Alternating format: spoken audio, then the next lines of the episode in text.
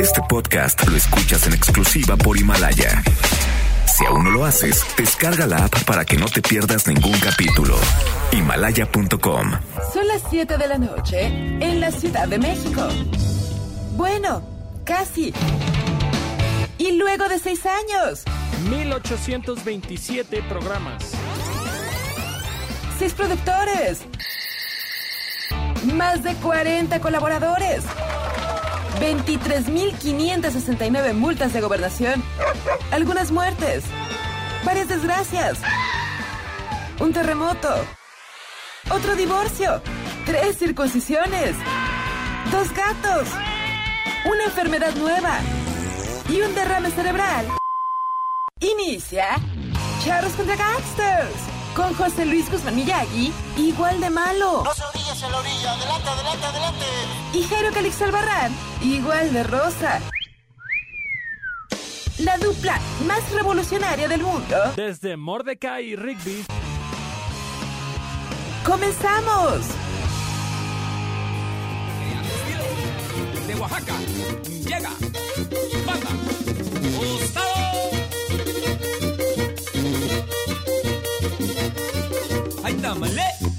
Un tamale y no hay atole, un tamale. Hay tamale, un tamale y no hay atole, un tamale. Hay tamales de dulce, de rajas, de queso rojos y verdes y las tortas de tamal y tamales oaxaqueños. ¿Qué le voy a dar? ¿Qué le voy a dar? ¿Qué le voy a dar? ¿Qué le voy a dar? ¿Qué le voy a dar? ¿Qué le voy a dar?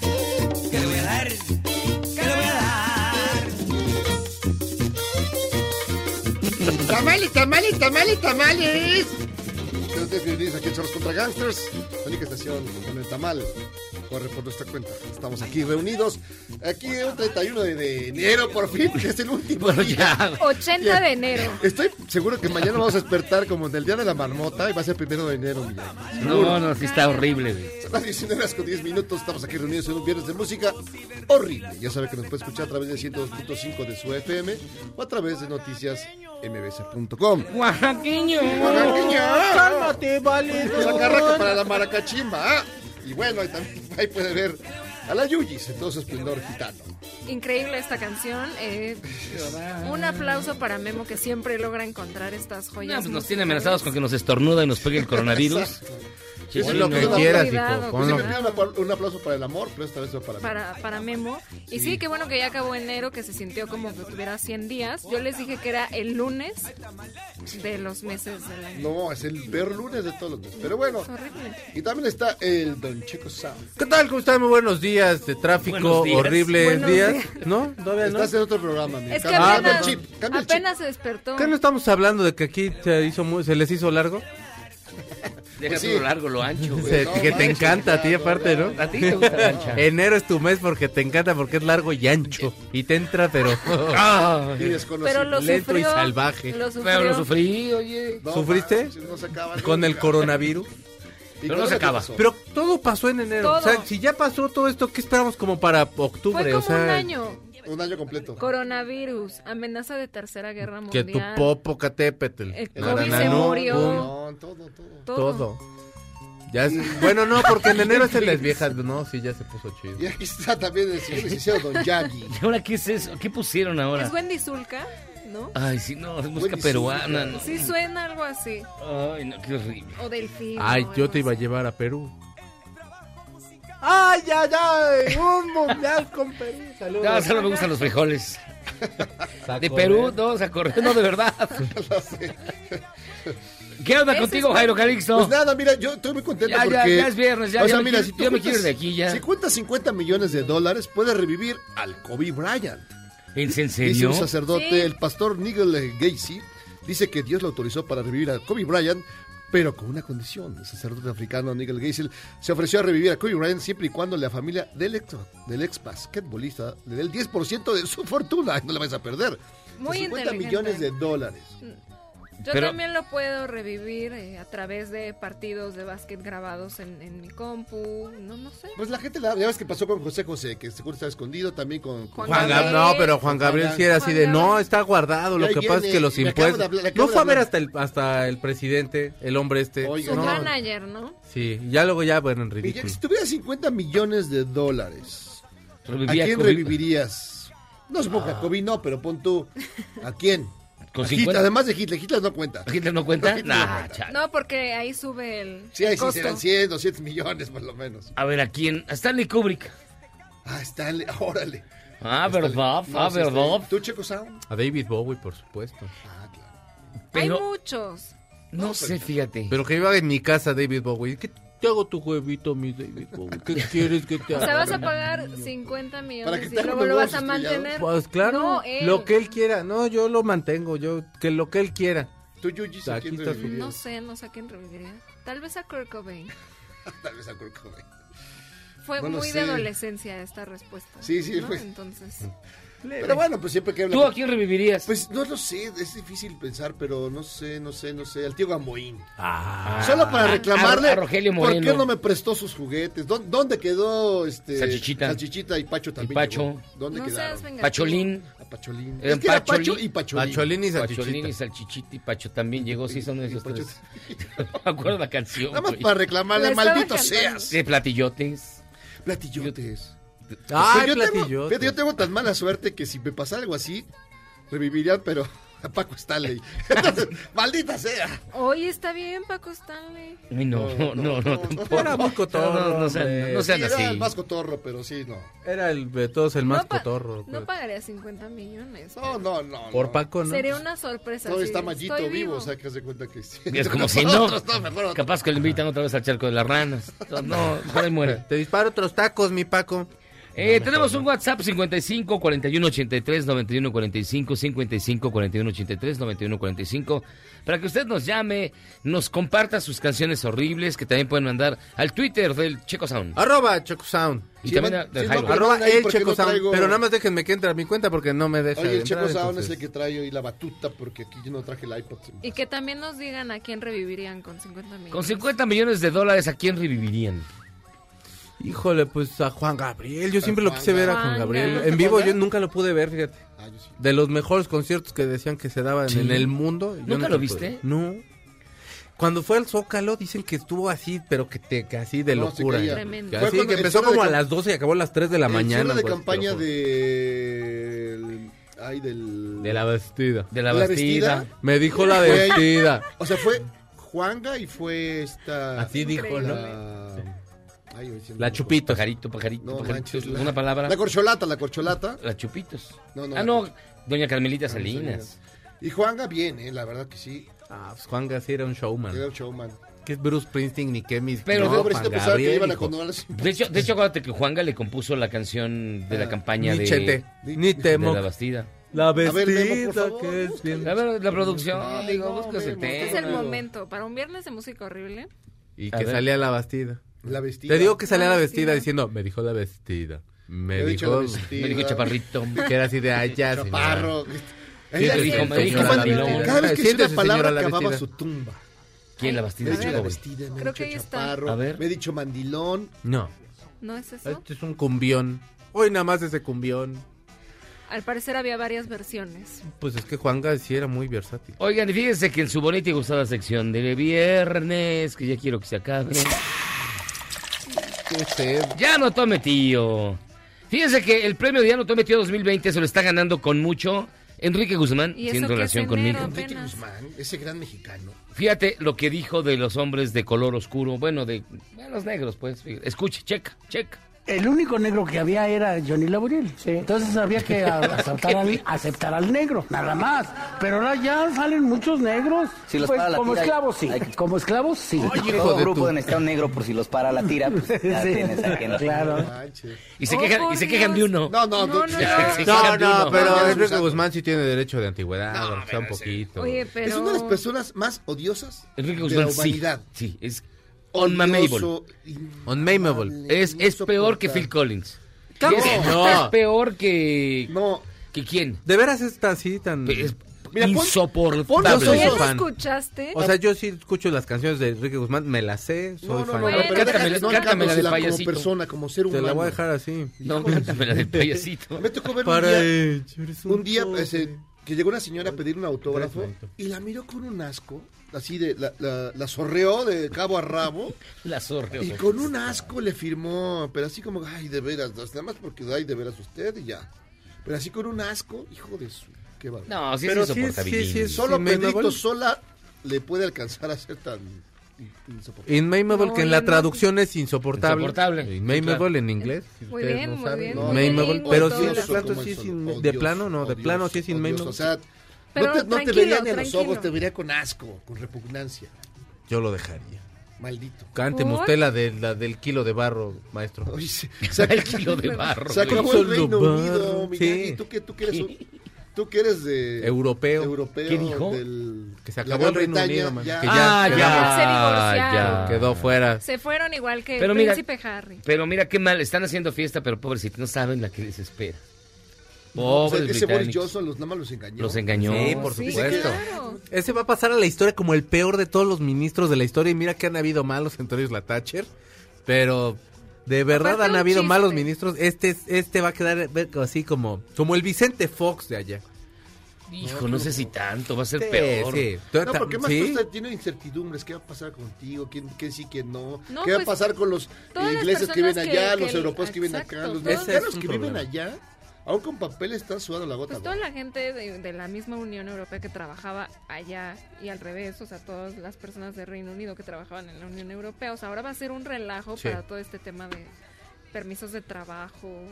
Bueno, estos no, no los vamos a admitir en la Champions. Pero lo, no, lo- también no. los futbolistas que Uy. estaban eh, también en otros Claro. clubes no necesitaban contratos tan específicos porque al final de cuentas pues podías estar por toda la Unión Sí, y ahora cambia todo porque Sí. también es bueno cuentan como pues Como más extranjero- extranjeros, como la extranjeros. cuota de extranjeros, no o sea, todo ese europeos, tema. claro. ajá. Pues ya valió. Así que tú que ibas a jugar en el... Yo sí, cara, yo tan inglés. de- En el- en el Manchester Mi problema sí United. es que yo vine inglés, mano. ¿Y qué voy a hacer aquí? Ahora con este Brexit. que- es que estaba solo de vacaciones. Sí, nada más yo vine aquí con ustedes, De pobres ilusos, pobres mexicanos. Y fíjense que si sus hijos no quieren ir a misa, díganles que ya vayan nuevamente a encontrarse con el Señor, porque ya cantan la tusa en las iglesias. ¡Qué ¡No! maravilla! Le rezan Eso a trae- Nicki eso trae a la feligresía. A Carol G. Muy bien. Ah, Carol G. Escuche usted. Le da una depresión tonta, llorando. El padre se le está cantando. Sí.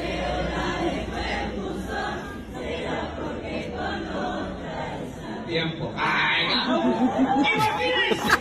¿Qué es esa, la iglesia de Satán?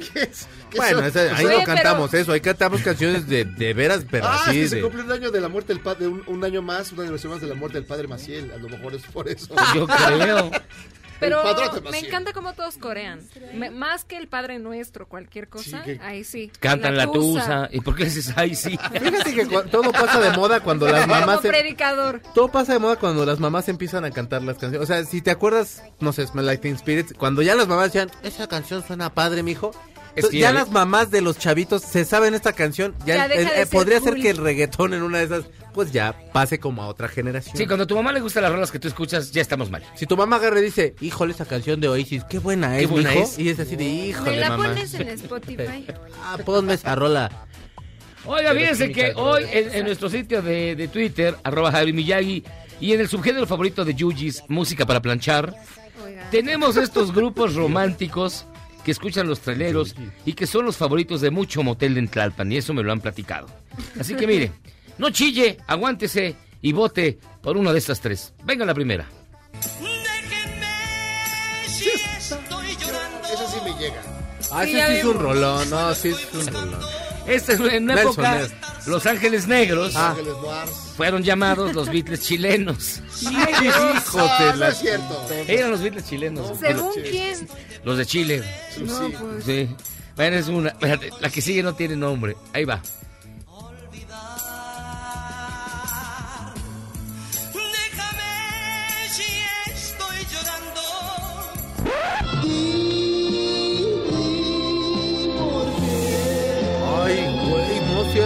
Ahora sí. Esas las escuchaba. ¿no? Esta es como para enamorar a tapatías allá en, en Chapala. Hijo de tu... No manches, van a cerrar el changarro. Es el grupo indio con Y. No manches.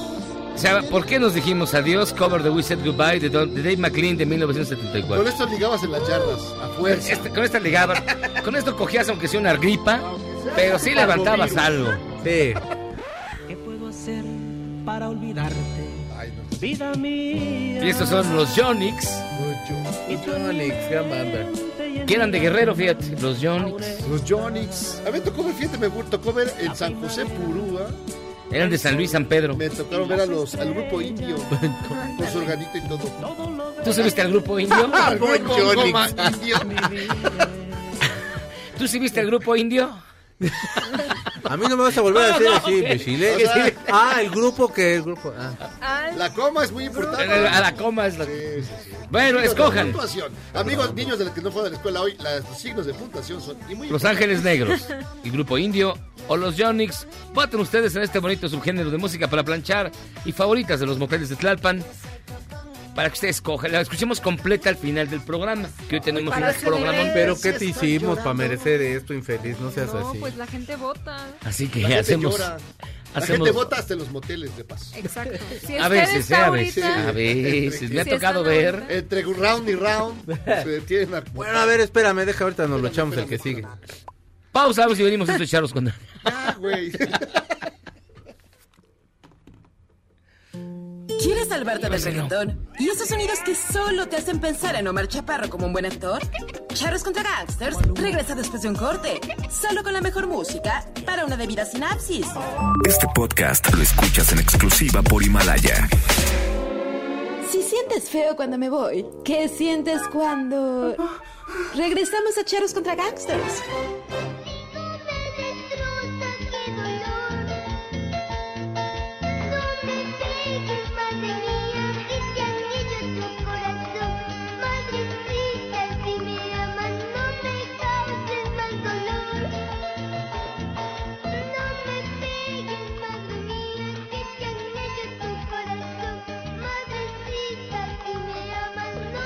Me pegues, por favor. Pensé que era la de...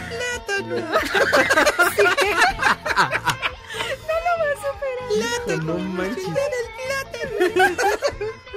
Pero sí, no, estamos hablando... Eh, ¿Cuál es esta? La canción del huérfano. Señor...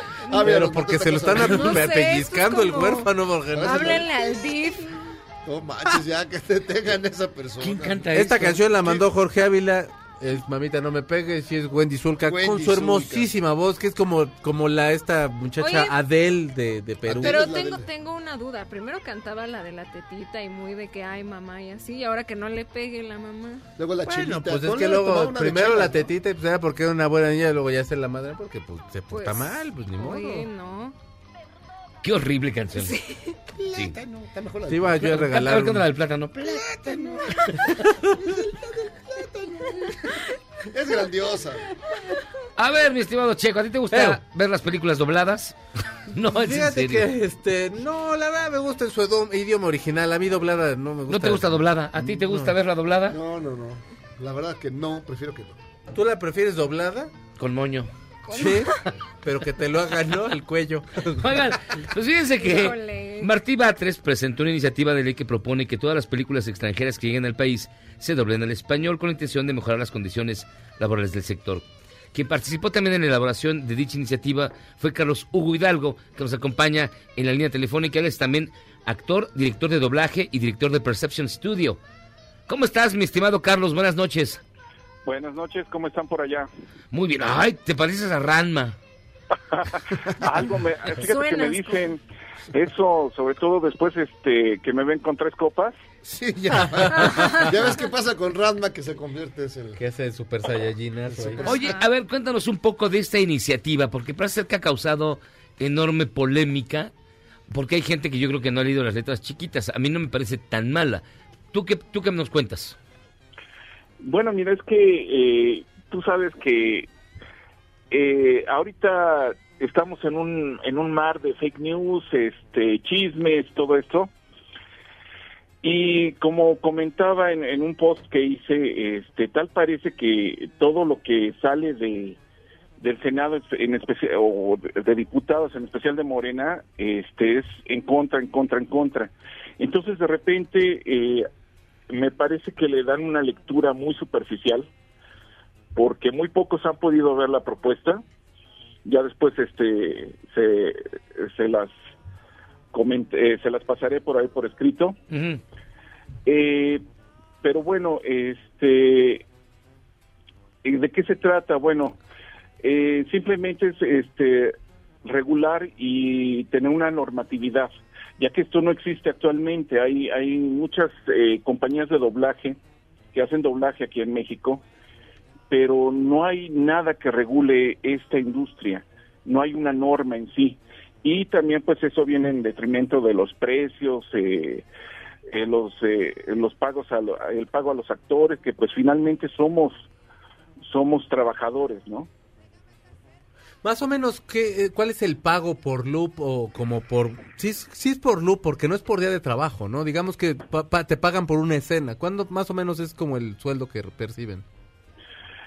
Pues mira, no te puedo dar ahorita la cantidad pues que en, en sí justa, por eh, no no la recuerdo bien, pero vamos eh, que anda por unos 160, 170 pesos por loop. Ah, ok.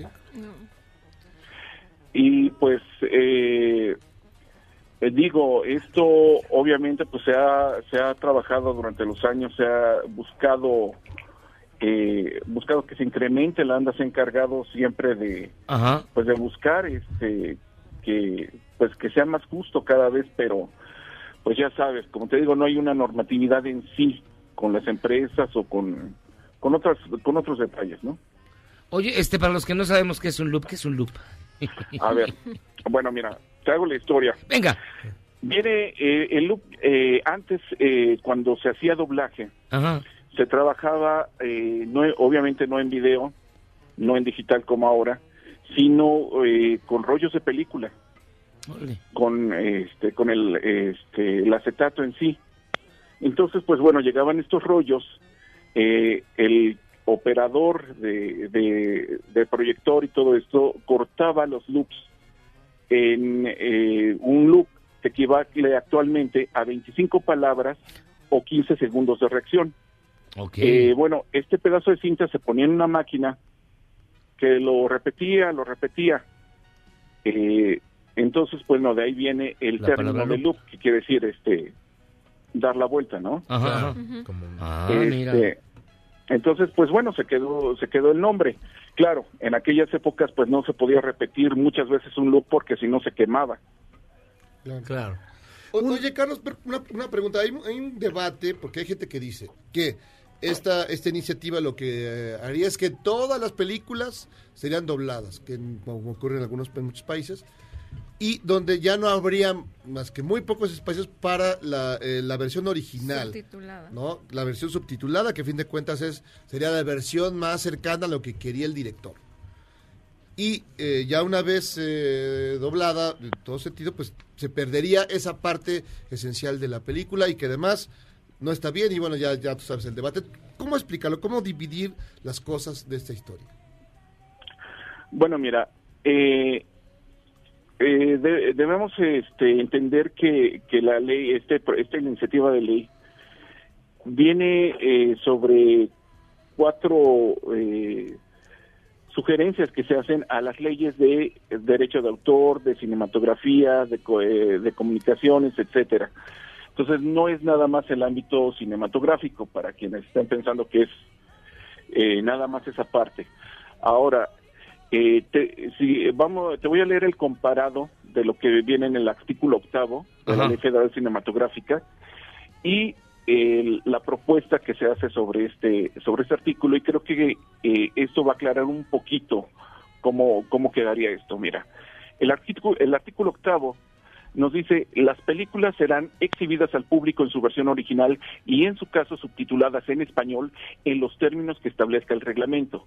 Las clasificadas para público infantil y los documentos educativos podrán exhibirse dobladas al español. Un paréntesis nada más. Ajá. Sobre esta ley hay un amparo que hicieron eh, las empresas eh, eh, dist- eh, distribuidoras y productoras eh, como Universal, este, United Pictures International, etcétera, para que pudieran exhibirse cualquier película, no solamente las de público infantil y los documentales porque esto, esto está también basado en la Constitución, donde dice que somos libres de ejercer nuestra profesión, si, mientras no dañe a nadie, ¿no? Eh, luego viene la propuesta, el artículo octavo con la propuesta, y diría así, las películas serán exhibidas al público en su versión original y en su caso subtituladas al español en los términos que establezca el reglamento. Las películas cuyo idioma original sea distinto al español deberán contar con una versión doblada que permanezca en igual número de salas en cada complejo y durante el mismo tiempo que la versión en idioma original, respetando los porcentajes del tiempo total de exhibición estipulados en el artículo 19 de esta ley Ajá. en al menos un horario diario por sala. Además, deberá ofrecerse una versión doblada a la lengua indígena predominante en la región. En el caso de que las películas cuyo idioma original sea en- español, deberá ofrecerse también en al menos un horario por sala una versión doblada a la lengua indígena predominante en la, religio- en la región. Oye, y ahorita aproximadamente, digo, un actor, digamos, que le va muy bien con el doblaje, ¿cuántas películas hace al año? Pues mira, eh, no te podría responder así en cuántas películas, No, bueno, pero un pero estimado. sí, sí, sí, mira, en, eh, te podría responder quizá más o menos un aproximado en el sueldo. Si, si te va bien y digamos no haces este sin hacer estelares, etcétera, pues puedes sacar este unos dos mil pesos al mes. serio? Claro. Sí. Sí, claro, si es que te pagan al mes. Porque pues eh, existe el problema de que hay muchos muchas empresas que te pagan hasta tres meses después, seis meses después, un año después. ¿A- Y hay ¿Aún hay empresas- películas exitosas? Eh, sí, lamentablemente para, eh, digo, no es el caso de los llamados Star Talents, No, no, no. No, ajá, si no eres... No, si no eres- pero Oh, claro, claro. el, el actor eh, que está dentro de la especialidad muchas veces tiene que pasar por esto, o sea, cobras, eh, vas a hacer tu trabajo hoy, pero cobras hasta dentro de tres meses. Y, y es curiosa, con todo perdón, la, este, la empresa que dice yo te pago al mes. No hay casi de eso, es extraño. Sí, no, no, no, es Debe muy haber lavado dinero en esas, en esas empresas. Qué horror, o sea, pues es un, es O un sea, no puedes vivir solo del doblaje. No, a- a- anteriormente se podía, pero eh, las prácticas laborales se han ido haciendo más eh, turbias, por decirlo así. Eh, Entonces esta iniciativa de ley lo que pretende es, eh, digamos, eh, solventar este problema, darles mayor, oferta. mm, que haya más, más trabajo para todos ustedes y que evidentemente aumente su percepción salarial. Así es, y también poder controlar, eh, de cierta forma, certificar y poder controlar a, a quienes estamos dentro de la industria. Es decir, este, que no llegue, este, ay, pues me hace falta un actor para hacer esta señora, pues le llamo a la señora de aquí de la tortillería Claro. Para que venga y, y haga el personaje, Que así que me va a que es cobrar muy barato. profesional, claro, y muy... Ajá. ¿Qué es lo que luego sucede? Entonces, eh, pues se trata de proteger la industria, porque es una industria importante eh, aquí en México. Entonces, se trata de proteger la industria y a, a los trabajadores. Oye, pero y en casos como, ya que estábamos hablando de personas insoportables, este, Ludvika Paleta, por ejemplo, que aparece, apareció en una película que se llamó Megamente, lo recuerdo bien, donde no se entendía nada, y porque no es artista de La estaba, doblaje. la estaba latigueando. Y este, la cuestión es, ¿ella ganaría también esos dos mil varos al mes o cuánto le hubieran pagado? No, mira, yo no he visto en sí, te, voy- te estoy sincero, no he visto un cheque. Pero no es, este, sí te puedo decir que no es lo que nos pagan en un tabulador a los actores. Oye, y- y- oye, ¿Por qué? y- Porque, ajá. bueno, ahí van cuestiones de mercadotecnia inscritas dentro de llamar a un Star Talent, etcétera. Ajá. Ah, O sea, el Star Talent, eh, por más mal que puedan hablar que, ne- que él, eh, genera que hablen. Y eso es publicidad. Ah, entonces como, como dicen, con la voz de Omar Chaparro, guácala. No, fíjate, perdóname, gente que Carlos no. Hugo Hidalgo, actor, director de doblaje, director de Perception Studio. Quisiera creer que en esta iniciativa debe haber un apartado donde diga que no se permitirá nunca jamás ni que Eugenio Derbez ni Omar Chaparro Vuelvan a doblar un ni nadie personaje. de esos vuelvan a doblar eh, a nadie. ¿Dónde firmo? De veras, eh, eh, es- ¿está verdad? ¿Está verdad? No, no está. Pues está, eh, mira, no, no como tal. Tampoco, Pero ¿no? sí con Algo, palabras. algo, sí. algo, algo. Este, sí está, eh, eh, pues la parte eh, que te decía que se trata de ofrecer una calidad, Claro. una calidad al público para que no, este, eh, pues no vuelvan a repetirse ciertas cosas. Y mira, mucha gente, a mucha gente no le gusta el doblaje simplemente por el hecho de que eh, dieron un mal doblaje y eso también se queda. También se queda, quieran o no, eh, tanto el buen doblaje como el mal doblaje se quedan en la mente de la gente. Y ves un mal doblaje y no quieres volver a saber nada, Claro. nada de, del doblaje. Pues mi estimado Carlos Hugo Hidalgo, actor, director de doblaje, director de Per- Perception Studio. Gracias por estar con nosotros y vamos a permanecer muy atentos a ver cuál es el camino que, que lleva esta iniciativa para el doblaje mexicano, que ha despertado no pocas polémicas, pero que yo creo que es ah, algo justo. Está basada en, en algo justo que es que tenga una percepción más equitativa los actores de doblaje, ya que el tabulador no se ha movido en décadas, me comentan. Sí, este, pues como te digo, hay quien guste, puede echarme un grito a través de Facebook, eh, así como lo hizo un compañero, compañero Aurelio eh, Castillo. Ajá. Eh, pues les paso la, la información con en la propuesta Muy bien. para que vean que no se trata de, de, de decirle a la gente ahora vas a ver doblaje al español porque yo quiero Ajá. sino es eh, como decía este compañero es eh, sumar multiplicar y agregar no es este restar y dividir Carlos Hugo, muchísimas gracias. protegernos. Gracias, de verdad. ¿eh? Carlos Hugo Hidalgo, actor, director de doblaje, director de Perception Studio. Gracias por estar con nosotros. Hasta Y- pronto. Ay, ya- me cortaron ya- el gacho. ya- Un abrazo, Es un que se abrazo. acabó la cuota para el doblaje. Sí, pero. Se acabó el. Son historias te- terribles. en general. Esto con dos mil pesos que a ver sí, cuándo te pagan. Cuando hiciste la voz de Lord Voldemort. No, y también cuánto tiempo, cuánto de tu tiempo invertiste, porque esto no es como de que ah, llego al estudio, grabo y así. ¿Ya no? voy. No, tiene su gracia. Ah, Ay, mira. Oiga, pues vamos a hacer una pausa y vamos a regresar también para seguir. Tenemos otros temas. Hoy viernes de música horrible, aquí en Charlos contra Gangsters. Vamos y venimos. Solo yo lo sentí. ¿Eres un chavo ruco en proceso de actualización? Charros contra Gangsters te trae la mejor música luego del corte para que apantalles a otros chavorrucos menos informados. Este podcast lo escuchas en exclusiva por Himalaya. Después del corte, somos más políticamente correctos. Todas y todos estamos de vuelta en Charros contra Gangsters.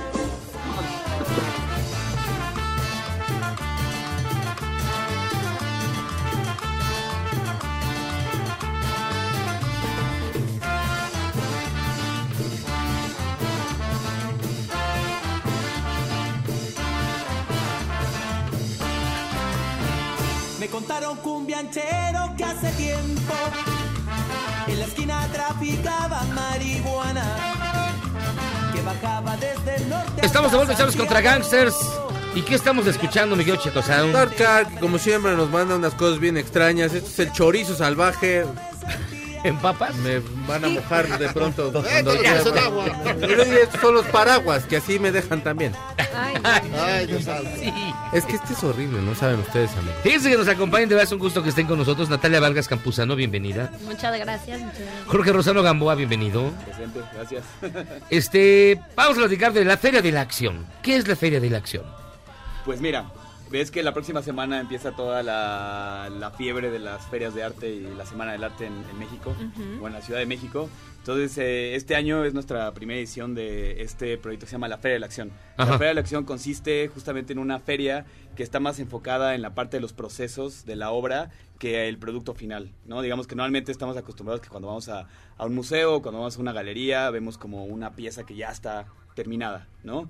Entonces a nosotros nos interesa mucho el proceso. Entonces justamente esta, esta feria, digamos que son obra que se activa, se transforma, ¿no? Y va, va evolucionando durante los días de la feria, ¿no? ¿Cómo qué tipo de obra más o menos podríamos ver? Obviamente son pinturas. No, no, no. O también Escultura. escultura, o Arte. es este artes plásticas, pues. O Exacto, exacto. Es- está muy variado. O sea, sí es muy variado. Hay como justo escultura, hay como dibujo que se va transformando. Este, está mucha instalación, ¿no? Tenemos un programa el fin de semana muy completo también de performance. ¿no? Pero como instalación, como, como el water de mi casa que no funciona, o como No, no. Instalación es de luz. arte. Ah, perdón. Sí, bueno, sí había Bueno, uno la- famoso, el migitorio de los- Sí, claro. Estabas muy lejos, Va- estabas va- muy lejos. va a ser igual que el mío. por el camino. Pero el tuyo tenía picos, ¿no? Es Sí, un homenaje. Exacto. Justo. Eh, nada más hay que activarlo. Justo. ¿Y cuántos días va a tener lugar la Feria de la Acción? Es del 4 al 9 de febrero. ¿Dónde? En la ex fábrica de harina. ¿Y por qué? Ah, sí, ¿Y dónde? ¿Y cómo? ¿Por qué? Pero, entonces no es la fábrica, la de aquí de... La de Polanski, la de... Allí en Ahí por está. Ferrería, allí en Azcapotzalco. En Azca- Azcapotzalco. Azcapotzalco, exacto. Azcapolanco, ahí se va usted del Metro Exacto, Ferrería sí, y justo. llega ya. Muy cerca, de hecho de aquí está así de volada. 15, 20 15 minutos. es un, es un lugar bastante como emblemático y muy interesante. Es como, de hecho, el- la misma fábrica es como un canvas, es como una, está todo como pintado, está eh, muy urbano, o sea, fue como... Es muy neoyorquino de pronto, ¿no? Un Ajá, poquito en tiene ese como esta cosa de- medio New York de los noventas o igual también como Berlín de los noventas, ¿no? Que Claro, está como claro, claro. y como, como medio abandonado. Y justamente en esta, en, en esta, un poco nuestra idea también es que se vea eso, ¿no? Y digamos, entonces llego yo y te veo a ti en el proceso de estar haciendo una pintura, por así decir, y, y todo el valor, bueno, en la mañana habíamos platicado un poquito, entonces el valor que va teniendo la obra conforme se va transformando, ¿no? Claro, sí, eso, eso es lo interesante, es cómo te, cómo te aproximas a esta, a esta pieza y también te digo que normalmente, normalmente es raro, por ejemplo, ir a ver el, el estudio de un artista, ¿no? Entonces Mm. ahí ves cómo están pasando cosas, ¿no? Y aquí obviamente es como, es in Ah. situ, es en el lugar, pero está bueno porque cada día que vas vas a ver que va, se va transformando.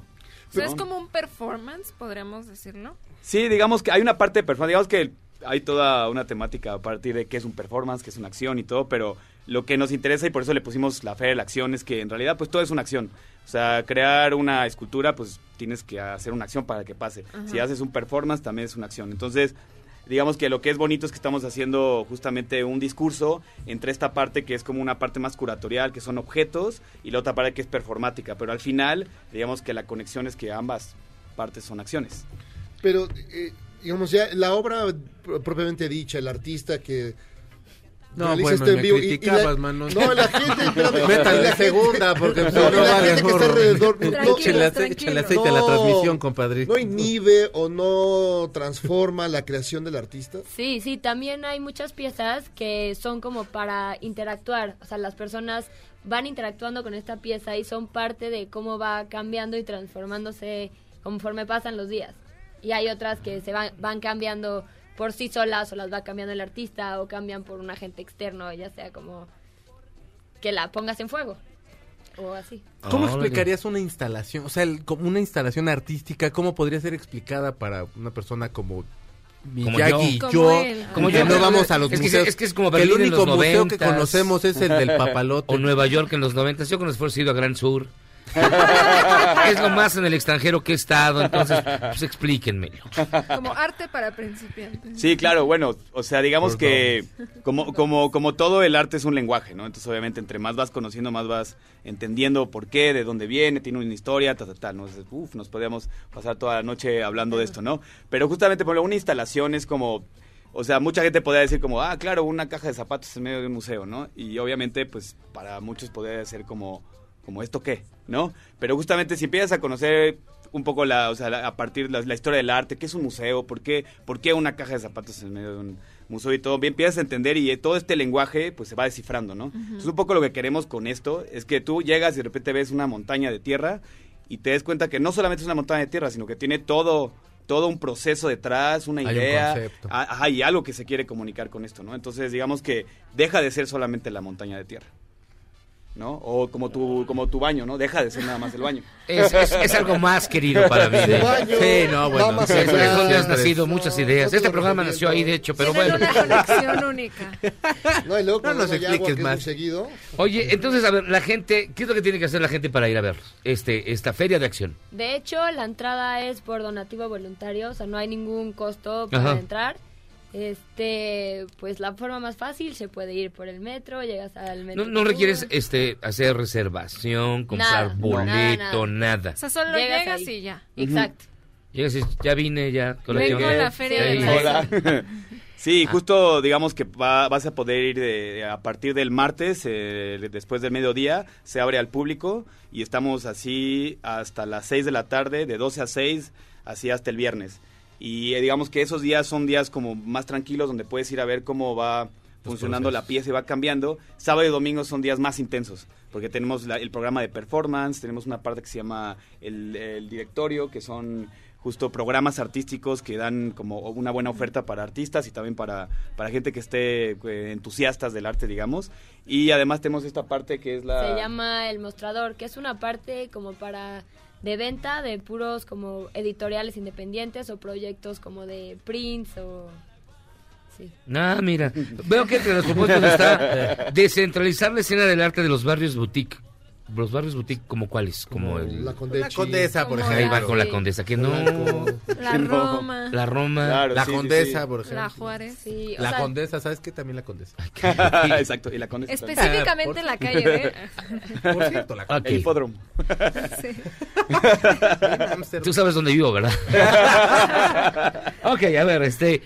Entonces, pero por eso se van hasta allá, hasta, hasta Ferrería. Sí, sí, Ah. queríamos como salir de las típicas zonas y que Claro. el arte pudiera ser experimentado de una manera distinta, en lugares distintos y...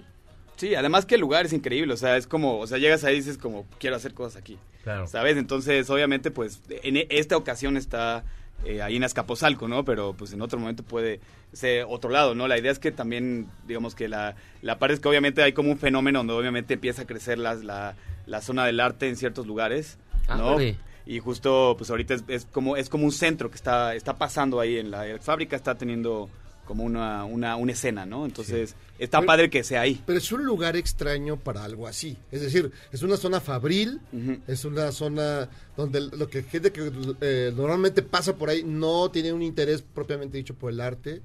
Y la gente que se interesa por el arte no pasa por ahí para, para ver arte. Entonces, todo es extraño, ¿no? Claro, pero es diferente, por ejemplo, cuando sabes que, por ejemplo, en Que la Condesa y en el hipódromo, o en la Roma, hay, hay- hay- hay galerías y pues caminas y las ves. Sí, claro. ¿no? Y obviamente, Ya pues, vamos sabes a qué es lo que vas a encontrar. Exacto, allá en realidad es un evento, o sea, estamos haciéndolo Sí, específicamente. porque quieres ir ahí. Exacto, ¿no? exacto. Entonces sí, cambia y bueno, en algún momento muchas colonias también pues fueran, eran, no eran barrios boutique y luego se fueron transformando un, to- un- un poco también con esta, exacto, con este boom que pasa mucho de, de los artistas que van yendo a Pues buscar. es que los ese artistas tenemos que vivir en algún lugar, o sea, perdónenme, perdónenme por vivir en la Condesa, pero este...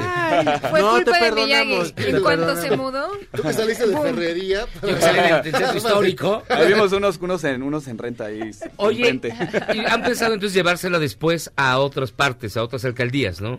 Pues mira, ahorita es, pues, esa es la primera La primera, edición, ¿no? sí. Pero la idea es ya hacerlo, anual- Hacerlo anual. anualmente o... Sí, sí, sí, Sí. es la idea. Ah, mira, qué chido. Entonces, la Feria de la Acción es del 4 al 9 de febrero, durante la Semana del Arte de la Ciudad de México, en la ex fábrica de la harina, o de harina, perdóname. Ah, mira, qué chido. pues muy bien, ¿eh? Felicidades por la propuesta. Sí. Suena súper interesante. Yo creo que voy a asomar, voy a irme a asomar para ver como qué hacen. Sí, por Sí. favor, sí, vengan, a- vengan a visitarnos, sí, vale la pena. A ver qué tal, a ver, a ver si se me ocurre algo para mi water. Te va a quedar muy padre. Sí. Con que le eches agua es suficiente. Ah, ¿de verdad? Jálale, no, si puedes, sí. jálale. Hay una palanca y Sí. con eso le jalas. No, hombre. es que no O un. Milagro. Alguna tía te puede hacer alguna comisión ahí de... Fíjate. Un pato purific, mijo. Para... Natalia Vargas, Jorge Rosano Gamboa, gracias por estar con Muchas nosotros. Gracias a ustedes. Recuerden entonces que va a ser del 4 al 9 de febrero en la ex fábrica de harina, ahí en Azcapotzalco. Muchísimas gracias. Azcapolanco, de Escapolanco para el mundo. Oye. Pues, ¿Una zona febril o fabril? Fabril, Fabril, De ahí. gente febril. Febril, pero Fabril. Fabriquil. Hacemos una pausa y regresamos, ya son casi las 8. Esto es Charros contra Gangsters. Ya falta menos para las 10. Vamos Siempre y en venimos. Yo la estoy pintando a usted. Viste que en el cuadro se está pintando un cuadro. Errar es humano y perdonar divino. ¿A poco no se siente chido negar que fuiste uno de los 30 millones?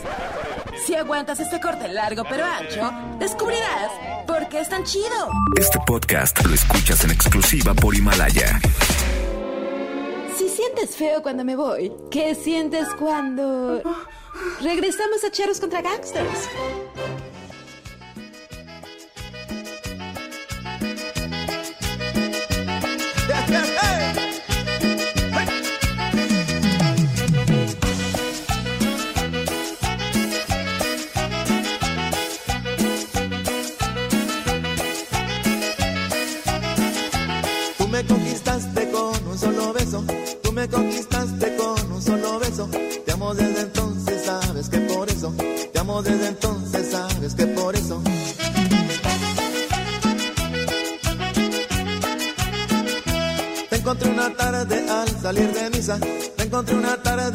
Salir de misa. Estamos de vuelta en contra Gangsters, escuchando en Viernes de Música Horrible esto que es realmente abominable. Lo es, es Fito Olivares. La canción se llama Agüita de Melón y nos la manda Dark Carl. Que nos está mandando todo su playlist. Si usted gusta mandar canciones en arroba checo sound, vamos a estar poniendo su música más horrible. Oigan, bien rápido, fíjense que dice Carlos, qué bonita camisa, Checo Bebé. Gracias, precioso. ¿Qué sucederá primero? ¿Que hagas el A-track de la historia de los nombres de bandas de rock o que invites a salir a la Yuyis? Pues yo creo que el de las bandas de rock, porque la Yuji tiene novio y. Sí, es bravo, ¿eh? También han pedido. Jorge Rivera dice, yo, yo voto por revivir a Freddie Mercury. Ah, sí, no, bueno. idea. Hay gente que dice por José José. Ma- eh, Malefi Moni dice que José José. A ver, Ah, no, pero Malefi la onda Moni es es de Azcapotzalco y obviamente lo revivirlos, quiere. pero en, el- en la edad que se quedaron. Ah, sí, Ese es claro. desperdicio. José José ya, ya estaba muy Ya no grande. cantaba. Ya no puede ni cantar. Pues sí, claro, no. claro. Freddy Mercury todavía cantaba. Todavía cantaba. Exacto. Digo, Ah, ok, o sea, Sí, o sea, en por sus ejemplo, facultades en sus mentales. facultades cuan- que tenían Cuando al murieron. morir. Ajá. pero es que Freddy sí no Ah, se murió no, como pues está tampoco muy difícil. así. Yo creo que sí tendría que ser alguien que tuviera. Alguien como que en un accidente. O sea, si Toby, Holly. por ejemplo. Body Holly, sí. Holly. Eddie Cochran, sí. por ejemplo.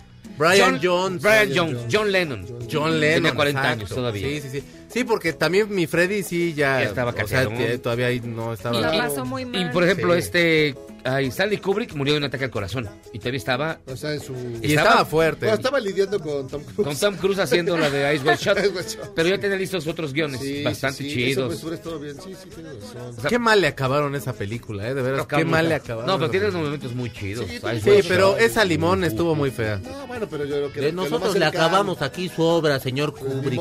Pues que hace, había que pa- Por fin viernes, por fin se acabó el mes, por fin el mejor programa de la radio, por fin se va a acabar el mundo con la tercera guerra mundial y el coronavirus. No se preocupen. Dios vamos a despertar como si fuera el primero de enero. O con los incendios, o con las inundaciones, o con los terremotos, no importa con qué. Pero ya bailamos verca, viva la música horrible antes de morir. Mi propuesta es, tápenme porque me encuero del conjunto Nueva Ola. Está emocionado, con miedo. Tápenme porque me encuero. Saludos desde San Antonio y finalmente, bien rápido. Tania Flores, hola querido José Luis. Hola querida Tania. Por favor, comenta ampliamente sobre la película 1917. En un ratito más vamos a platicar Ah, de la película. Y nos acompaña y es un gusto que esté con nosotros Eduardo Antonio Parra. ¿Cómo estás, Eduardo Antonio Parra? Muy bien, pues muchas gracias por invitarme. No, pues fue imposición, pero bueno, este Sí, fue de dazo. fue de dazo. De esos que les doy al No, no, no, no. No, no puede ser. Ahora sí. Este programa sí está convirtiendo en la Es un pulquería. escritor de alto tanaje. De alto tanaje. Sí, no, y de Él trae bajo el brazo un libro que se llama Laberintos, editado por Penguin Random House. ¿En qué sello? Eh, literatura Random House. ¿Y qué tal? ¿Cómo- Eh, qué, qué tal va? ¿Cómo vas? ¿Qué tal? eh, pues bien, yo creo que se está moviendo, supongo. Este, uno no se entera mucho de eso, pero sí. Hasta el final, cuando te dicen, "Ay, Exacto. nada más ha vendido cuatro. Toma tres pesos. no, nos debes. Cuando te llega el reporte de utilidades random, todavía no cubre lo del anticipo, dices, ah, caramba. sí, exacto. Sales debiendo 18 varos, ¿no? Sí. Y le podemos vender los que nos quedan en- Sí. solamente por 20 varos cada uno. Sí, está sí. súper chido. Ya tú los vas vendiendo ahí de pueblo Ah. en pueblo. Sí. Pero bien, no, pero va bien, acaba de salir, feria. ¿no? Sí, eh, salió en noviembre, este, a finales de noviembre. Yo creo que se está moviendo bien. Eh, la presentamos en Guadalajara, la presentamos también en, en Minería. La vamos a presentar en Minería. Eh, y bueno, pues hay invitaciones para ferias y todo eso. Entonces, Ah, pues ahí vas, ahí la llevas. Es una novela ruda, ¿no? Rudísima. Es una que novela No tienes pedo, tú estás, tú estás acostumbrado a escribir cosas que... Muy rudas. Que Sí. le pegan a la gente, al lector, le dan en el hígado, le dan en los bajos. Sí, precisamente, pues de eso va, ¿no? Eh, es eh, acerca de las consecuencias, digamos, entre la población, entre la gente común de la violencia, ¿no? Este, de la violencia. Y lo que narra, por ejemplo, es eh, la destrucción de un pueblo en una sola noche, ¿no? Eh, que ha ocurrido varias veces en Sí, este no, país, desgraciadamente. sí. ¿Por qué escribir esta historia? ¿Cómo fue que nació? Eh, bueno, desde que me enteré, por ejemplo, de, de una, de una destrucción, la primera destrucción que, que me enteré fue la de Ciudad Mier, eh, cerca de Monterrey. Claro. Eh, pues yo soy de allá, eh, conozco la, conocía el pueblo. Este, Eres regio. Eh, cri- me crié ahí, fíjate, yo nací en León, pero me llevaron de niño para el norte. Ah, tal cosa te ves buena persona. O sea, fue un secuestro express. Un secuestro express, más o menos. A los cuatro años, sí. Ah. Eh, desde que supe de, de- de que habían arrasado con Ciudad Mier, este, me empezó a dar vueltas en la cabeza la historia. Luego hubo otros arrasamientos, el Sí, de. Allende, Coahuila, Sí, varios no. en Michoacán, etc. Entonces de repente decía, bueno, ¿qué, qué es lo que pasa con la gente? Con, con la gente que sobrevive, ¿no? Con la gente que, que vivió todo esto. Eh, por supuesto estuve platicando durante años con mucha gente del norte, sobre todo, eh, acerca de estos, cua- de estos casos. Y dije, bueno, pues hay que, hay que escribirla, porque sobre todo en las, en las ciudades, en las ciudades grandes, no se sabe lo que, lo que pasa en los pueblos. O sea, o lo, lo- lo lees en una esquinita del periódico, pero pues se te, se te olvida, ¿no? O sea, Claro. no, no te das cuenta que son los que están más expuestos, que son los que están, eh, sí, eh, los que sufren más la, la violencia. Ahí no hay nadie, nadie que los defienda. Pues. Ah, ahora que hemos tenido, bueno, que tendrá hace años esta tendencia a la violencia, que hemos visto que hay una literatura, una narcoliteratura que le han llamado, Sí. que hemos visto pues estas narrativas de, de norteñas en muchos sentidos Sí. sobre esta violencia que ha habido. Hay, el, el mercado sí- sigue te- teniendo interés, los lectores en este tipo de historias, a pesar de que, digamos, Ajá. pareciera que ya todo, todo el tiempo y los periódicos y las Sí. revistas y qué sé yo, como que hay muchas historias alrededor de eso. Sí, mira, yo espero. Pues, Ojalá, acabo- por eso lo escribí. Sí, acabo de sacarla, ¿no? Yo creo que sí, eh, depende, de, depende de cómo lo escribas, pues, Claro. este, si escribes otra, otra historia de, de- del capo, ¿no? Este, así como ensalzándolo, o como, o como vamos mostrando todas sus, eh, to- to- toda su vida, todo lo que vive, los lujos, todo eso, eh, probablemente eso puede llegar a cansar. Aquí la idea, te digo, pues, era, era mostrar el efecto entre la gente común. Este, yo espero que sea otra visión de alguna manera. Eh, supongo que ya también ha habido otros escritores que lo han hecho. Pero yo creo que sí, o sea, yo creo que, eh, mira, hay una frase que a mí me pareció muy, muy interesante que la dijo un hombre muy sabio que se llama Joseph Stalin, ¿no? suena, me suena. Sí, decía, la muerte de un hombre siempre es una tragedia. La muerte de 500 mil es una estadística. Sí, entonces lo que hace la literatura es eso, particularizar, mostrar este, eh, en una cuestión particular y el lector puede sentir empatía o puede, puede deprimirse o puede llorar o puede reír, lo que sea, pero está viendo la- una historia particular, no está leyendo las estadísticas en el periódico, Claro. que es lo que leemos todos los días, ¿no? Este, en este mes hubo 17 mil o no sé cuántos homicidios, etcétera, pero no dejan de ser números, no, no te das cuenta de cuál es el Hasta que efecto. lo en- Ajá, hasta en- que lo ves concreto en una persona. ¿Tú crees que nos... Ay, perdóname, perdóname. Yuyis, por favor. Gracias. Adelante. ¿Cuál fue eh, para ti el mayor reto al contar esta pues, historia que es bastante trágica? Mira, la, la idea pues, era meterme en, en la piel de los personajes, ¿no? Este, son dos personajes principales, eh, todos eh, se encuentran en una cantina nueve años después, están completamente destruidos. Eh, el más joven era alumno de secundaria, el otro era el maestro, no se han visto desde nueve años atrás, y empiezan a, acordar, a recordar, ¿no? Este, y empiezan a contar todo lo que les ocurrió esa noche y otras noches también. Entonces la idea era esa, bueno, cómo meterme en el pellejo de, de- de estas personas, porque además son las voces que uno lee en la novela. Eh, la novela no tiene un narrador externo, sino el, el narrador principal es el profe, vamos a decirlo así, y el otro empieza a contar su historia y en realidad es el que lleva el peso de la narración. Pero eh, encontrar el lenguaje, el lenguaje que tenía que ver con el lenguaje de la región, que es el noreste, y pues encontrar esta cuestión de pues eh, eh, vamos a saborear esa tragedia, aunque se oiga raro, ¿no? Este, saborear la tragedia de los dos para poder contarla como, como si, como si a la hora de escribirla eh, las estuvieran escribiendo ellos, ¿no? Esa es la idea. ¿Tú crees que nos hemos desensibilizado en torno a la violencia? Yo que creo nos que hemos sí. convertido en algo cotidiano, cuando deberá- deberíamos de espantarnos todos los días con la cantidad de muertos que hay. Yo creo que sí, este, y eso se hablaba desde que esto empezó, yo me acuerdo allá para el principio de este siglo, este, se decían, es que nos vam- vamos a normalizar, o sea, se está normalizando o nos estamos desensibilizando cuando se empiezan a convertir en simples cifras, ¿no?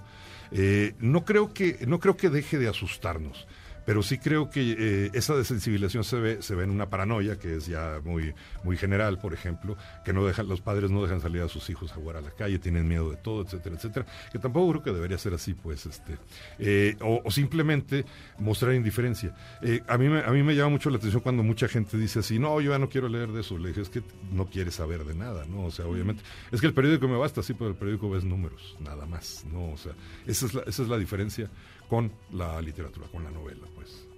No, hombre, eres el mejor vendedor de tu propia historia. No, claro, el periódico no basta. Es que echarte esta novela porque... Pero, pero es cierto, es decir, eh, cuando le das nombre a las, a, la- a las tragedias, cuando le das nombre a los a las historias y los ubicas en un lugar realmente existente y todo, le das otra dimensión a, Sí, por a supuesto. esta pues, pesadilla. La, la idea de, la idea de la literatura, vamos, pienso yo, que el lector a la hora de estar leyendo se meta de lleno en el texto, no se, se meta de lleno en lo que está leyendo. Eh, te lo voy a decir así, siempre lo he pensado desde que empezaba a escribir. Si, hace- si yo voy a escribir sobre Monterrey, vamos a decir, hace mucho calor, yo quiero que el lector sude. Entonces tengo que lograr que, que sienta ese calor. Pero estamos hablando aquí de violencia y creo que también la sienta de alguna manera. Que siente el sabor de cabrito. Exacto, sí, o sea, ¿cómo transmites el sabor del cabrito en- en- en en- por literatura? Pues tienes las palabras, pero pues hay que hacerle, ¿no? Sí. ¿Y tú que te metes en mi pellejo, Jairo? No, no. Hijo. Cuando dijo eso me acordé de ti. ¡Esa, bolero! ¿Cuál, cuál fue el proceso que llevó la creación desde que empezaste a escribirla hasta que la concluiste? ¿No, ¿No tuviste ningún momento en el cual dudaste algo sobre el- cómo caminaba la novela? No, sí, Porque sí, eso por pasa supuesto, mucho. ¿no? Y, y muchísimas veces me pasó. Ajá. Este, yo, yo hago muchos intentos, sobre todo a la, a la hora de iniciar, ¿no? Ya te, mira, antes de escribir yo, yo ya tengo la historia más o menos armada. O sea, sobre todo sé hasta dónde va a acabar, ¿no? Entonces ya sé para dónde voy. Pero eh, una de las cosas que me que batallo mucho más es encontrar el tono. El tono que quiero para, para la novela. O sea, lo puedes escribir de mil maneras, ¿no? Entonces hago, hago varios, varios intentos y de repente ya me emociono y ya llevo 30, 40, 50 páginas y, y las vuelvo a leer y digo, no, no sirve esto, vámonos. O sea, sirve, No la infor- manches. sirve la información, Órale. pero no me está sirviendo lo que yo quiero, ¿no? Entonces, hasta que encuentres esa manera, ese tono, eh, eso fue lo que me costó un poco de trabajo, también eh, la estructura. La- Ajá. la- el, el- el título de la novela, Laberinto, eh, tiene mucho que ver también con la estructura, o sea, son dos recuerdos enfrentados que se van desdoblando y todo esto, entonces hace una especie de laberinto estructural. Ese tipo de cosas fueron... eh, bastante trabajo. Yo esperaba que lo iba a terminar en un año, me tardé tres, pero también hubo, hubo algunos eh, accidentes, digamos, familiares en, en el Inter, ¿no? Ah, Sí. tres años te llevas la novela. ahí. Sí, sí, sí. No, pues ya lleva 50 y luego las, las rompía. Sí, sí, sí. Eduardo Antonio Parra, este, ¿crees que en algún momento podamos sobre, digamos, esto se vuelva tu novela, se convierta en un relato de algo que ya nos está viviendo? ¿O Yo crees que estamos condenados a es- estar eternizados en la violencia en este país? No, no, yo, yo lo espero, mira, eh, eh, ni, vamos a decirlo, eh, qui- quisiera poner eh, eh, como paralelo, por ejemplo, lo que fue la novela de la Revolución. La novela de la Revolución más o menos contaba lo mismo que ahora, era, era exactamente lo mismo, claro que ahora ya está la Revolución, digamos, justificada por la ideología y por una serie de cosas, pero la gente vivía lo mismo, este, estabas en un pueblo, llegaban los zapatistas y arrasaban con todo, luego llegaban los federales y arrasaban y fusilaban a todos los que habían ayudado a los zapatistas, luego llegaban los villistas y fusilaban a los que habían ayudado a los federales. Entonces los del pueblo no sabían ni qué onda. Y era una cosa espeluznante, pero pasaron los años y se estabilizó. Aquí es una violencia distinta, es una violencia que tiene que ver con la cuestión económica, eh, con la, la ambición o con la codicia, ¿no? Pero yo creo que en algún momento se va a volver a estabilizar un poco, ¿no? Este, no esto no es nuevo, lo narcotráfico no está nuevo, lo tenemos, bueno, en el norte era visible desde principios de los 80, de- incluso desde los 70. Ujú. Julián Gerber acaba de escribir, ah, de publicar un libro de crónicas y, y en la última crónica narra la primera guerra del narco que fue en Nuevo Laredo en 1971, ¿sí? Ujú, ujú. por ejemplo. Este, entonces, eh, estuvo controlado, estuvo muy controlado durante muchos años. Esto no se va a acabar porque es un negociazo, ¿no? O sea, la idea es que se controle, que se controle de alguna manera. Eh, yo tengo muy claro cómo, según yo, cómo empezó todo esto. Todo esto empezó por el 11 de septiembre, cuando los gringos empezaron a ponerse duros en la frontera, empezaron a vigilar más, entonces la droga se quedaba en México y entonces estos, como buenos empresarios, empezaron a estimular el consumo interno del país, ¿no? Entonces empezó ya todo este relajo. Ahí empieza, por supuesto, hay muchas otras cosas más. Ya ves, Villagui, tú que tanto consumías Chihuahua. Ay, tiene que acabar con toda esa droga. Lo hace por los niños. Eduardo Antonio Parra, Laberinto, editado por Ken- Penguin Random House en el sello de literatura Random, House. Gracias por estar con nosotros. No, muchísimas gracias. ¿Vas a la fiesta de escritores? Eh, sí, por supuesto. Va, porque se ponen bien buenas. Sí. Con la morir, Sí. pero bueno. Ahí estaremos, ahí van a estar ustedes, supongo. Este sí, por ahí, por ahí vamos a estar. Ya estás. Echándonos un chupirul. Pero bueno. Muchísimas gracias. No, muchas gracias a ustedes. ¿eh? Nosotros vamos a hacer una pausa, mi querido Jairo. Tú sí te metes en mi pellejo, ¿no? Anda. No, no manches. Tienes manos grandes. Se me hace un elogio. Un- Tienes mano grande. ¿Cómo podemos poner, eh, mi querido Chico Sao? Dile, me bajas, me, me bajas y me dejas cabeza libre. Algo bonito. No, hombre, es que él sí sube y baja el cuero, que es una maravilla. Pausa, vamos y venimos a escucharlos contra gangsters. And there's every type of girl, but your empty eyes seem to pass me by Las tres botanas más comunes, las tres botanas más populares en el Super Bowl son las papas fritas, el guacamole y los nachos. Este último, los nachos, no es algo de mi devoción, pero hay que reconocer que todo sugiere que sí es un invento mexicano. Vayamos a Piedras Negras, Coahuila, en 1943. Las esposas de algunos militares de Estados Unidos cruzan la frontera y llegan al Club Victoria, después nombrado el Club Moderno, aunque según otras versiones el restaurante pudo haber sido otro. Resulta que no había comida para ellas, porque ya había cerrado la cocina. El cocinero, el chef de aquel lugar, Ignacio Anaya, decide improvisar. Corta unos trozos de tortillas en triángulos, los mete al horno y después los baña con salsa de queso amarillo, un queso amarillo fundido. A la señora les gusta mucho esta botana, este platillo y preguntan cómo se llama. El mesero dice ingeniosamente nachos. A partir de entonces los nachos se han convertido en un sinónimo de botana Tex-Mex. Los hay de todos sabores, con carne, con chiles, con guacamole, incluso también con tortillas de harina. Es uno de estos inventos, de unos de estos ingenios mexicanos. ¿Y ustedes qué van a comer ahora en el Super Bowl? Yo soy Héctor Zagal, mi Twitter arroba hzagal, zagal y recuerden, sapere aude, atrévete a saber.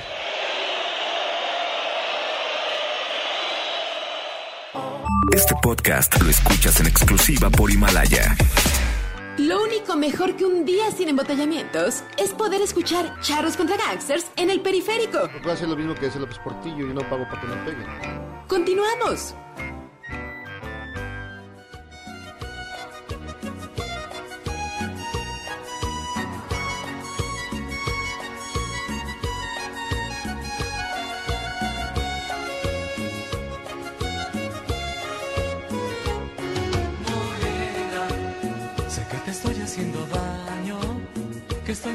Matándote de pena.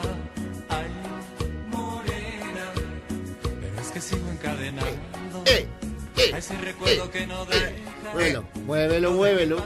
Qué sabroso. Estamos aquí, Charlos contra Gangsters, escuchando esta melodía inquietante, por decirlo menos, Checo Sound. Nos la manda Miguel Cruz y esta canción se llama Son los felinos y la canción se llama Morena. Yo sé que les gusta. Pero ¿A ti, a ti te gusta la morena, Jairo? ¿La de pechos caídos? La, de pechos Ay. caídos. La que te afloja. Dios mío, Dios mío. Ay, no, no. Güey, nos van a correr hoy. No, no, a él. hoy sí andamos, ¿Yo qué? pero ¿Hoy? nacos, ¿Hoy? nacos. La No, pero hoy más ¿no? Hoy. Hoy sí más, ¿no? ¿O no? Sí, te, gusta- te presento una. Ok. Es calva, pero. ¿Qué onda? Pero entrona. Es calva, pero es, entrona. calma, pero es pelona, pero viene en, fíjate que entra en todas partes. ¿Qué onda contigo, y amable Yogis? se para para que te sientes también. Híjole. ¿Cómo seguir ¿Cómo, después cómo, de cómo? esto? Tú puedes, Yuyi. Tú puedes, puedo, venga. puedo. México Bueno. confía en ti. Voy a guardar todo lo del tema del Super Bowl para después porque creo que hay, hay bastante de qué hablar. Pero otra eh, cosa que salió en días recientes, ya ven que había pasado que cuando el equipo femenil de Monterrey Las había Rayadas. ganado las rayadas, estaba toda esta parte de que realmente solo les iban a dar un iPad en vez de pues el bono de dinero por ser campeonas, ¿no? Sí. Pues han salido ya más temas sobre justo el maltrato que han tenido las rayadas a lo largo de todos estos años que han estado en la Liga MX femenil. Y hoy, por ejemplo, se publica eh, un testimonio de una de las jugadoras donde dice que, bueno, están en condiciones muy malas, para no decir otra palabra. ¿De plano? Ajá. ¿Por qué? Porque lo que dicen es que incluso, por ejemplo, eh, trayectos que el equipo varonil hace en avión, ellas los tienen que hacer en camión, ¿no? Que eso es muy Sí, ya es- común en, las, en los equipos femeniles de la Liga MX. Es una perrada. Pero que incluso hay veces que no alcanzan un asiento por persona. O sea, que, que los camiones son tan pequeños que no alcanzan uno por persona y tienen que compartir asiento. Entonces, que muchas jugadoras se van desde dos horas antes para alcanzar asiento en el camión y evitar que tengan que compartirlo. Pero en dado caso que pasa, las jugadoras llevan sus colchonetas y sus almohadas para poder dormir en los pasillos del camión. Esa sí es una olerada, la Sí, neta, no. sí. Qué mala Y onda. aparte el Monterrey, que sí tienen con qué. Justamente es lo que ellas se quejan, que siempre les dicen, no, bueno, es que no hay presupuesto, pero pues obviamente ven que si hay muchísimo presupuesto para el equipo varonil y que, en que incluso, por ejemplo, la versión femenil de los Tigres sí tienen ese presupuesto, ellas sí viajan en avión, ellas no tienen que padecer como todo este tipo de cosas y las rayadas de Monterrey pues viajan así. Incluso también dicen que cuando las hospedan en hoteles, por ejemplo, si son habitaciones para dos personas, pues meten a tres personas en esa habitación. O que a la hora de darles desayuno, que obviamente si vas a jugar un partido tienes que ir muy bien desayunado para poder rendir, que a ellas les dan el desayuno que nada más tiene como fruta y cereal. El continental. ¿no? No. O sea, no hay desayuno de de campeones. café y- Pero a ver, ¿qué? Sea, les dan que sus sucaritas y, y su café. Su barra de cereal. Café, café, Café legal, legal, Café legal. casinca. Su palanqueta del DIF. No, pero a ver, ¿qué- o sea, ¿qué les dan? En serio, nada más que es fruta. Como lo Pues que el ella es dice como es desayuno un desayuno eso. típico que trae cereal y fruta, donde no hay cosas como por ejemplo huevo o algo que tienen que desayunar como con Sí, proteína más consistente antes del para- juego.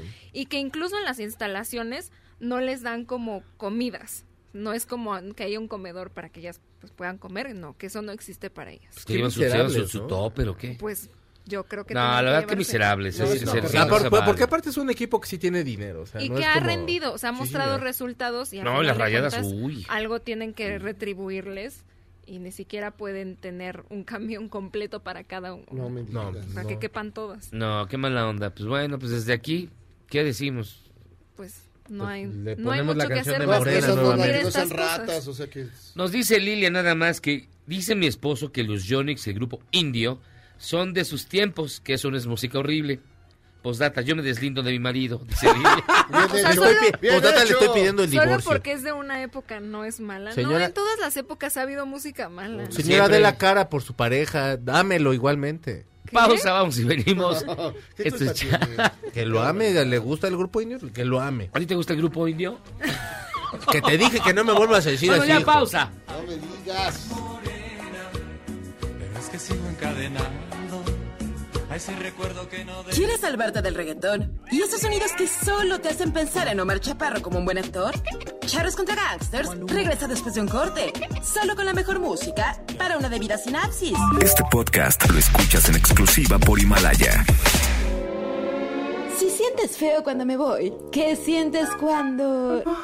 Regresamos a Charros contra Gangsters?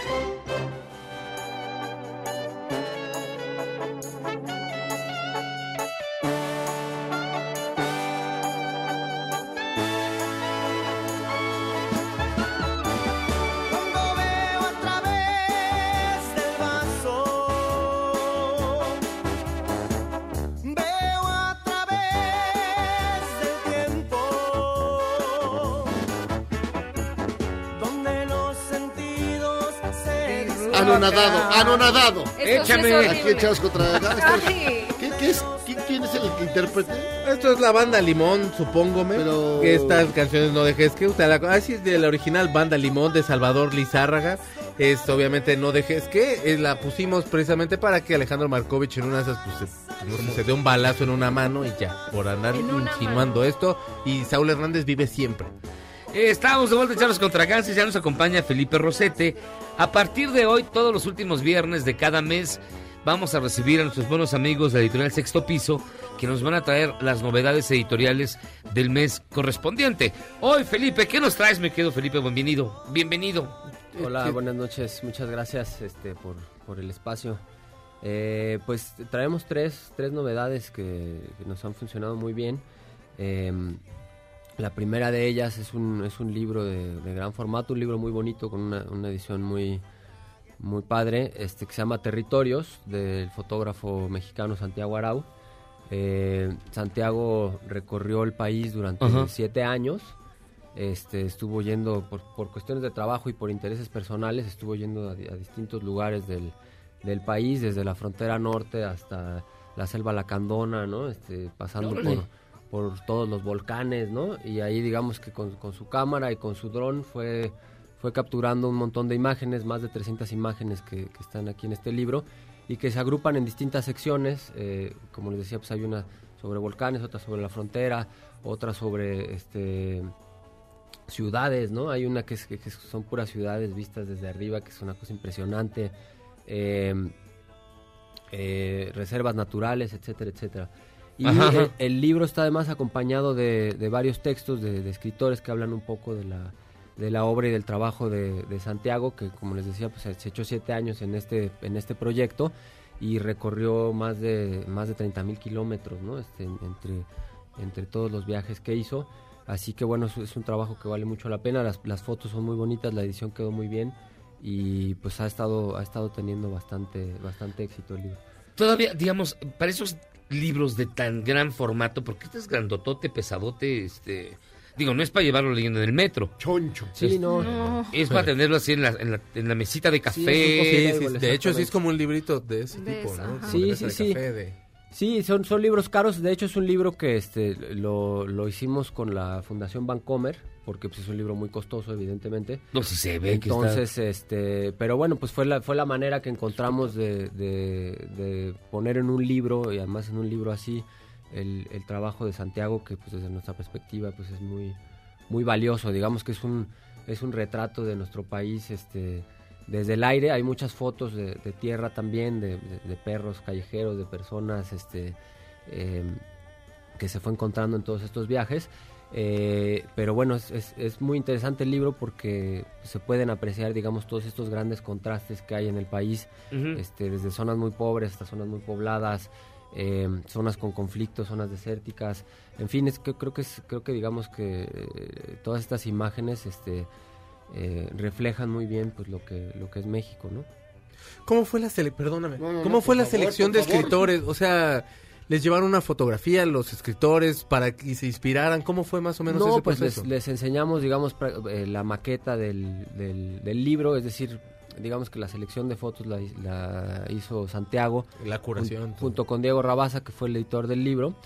Y este a raíz de eso, pues armó ya una primera maqueta que fue la que se le, se le envió a los a los escritores y ellos pues cada quien ahí Se inspiró. abordó, sí, sí, dio su punto de vista sobre, sobre el trabajo de Santiago.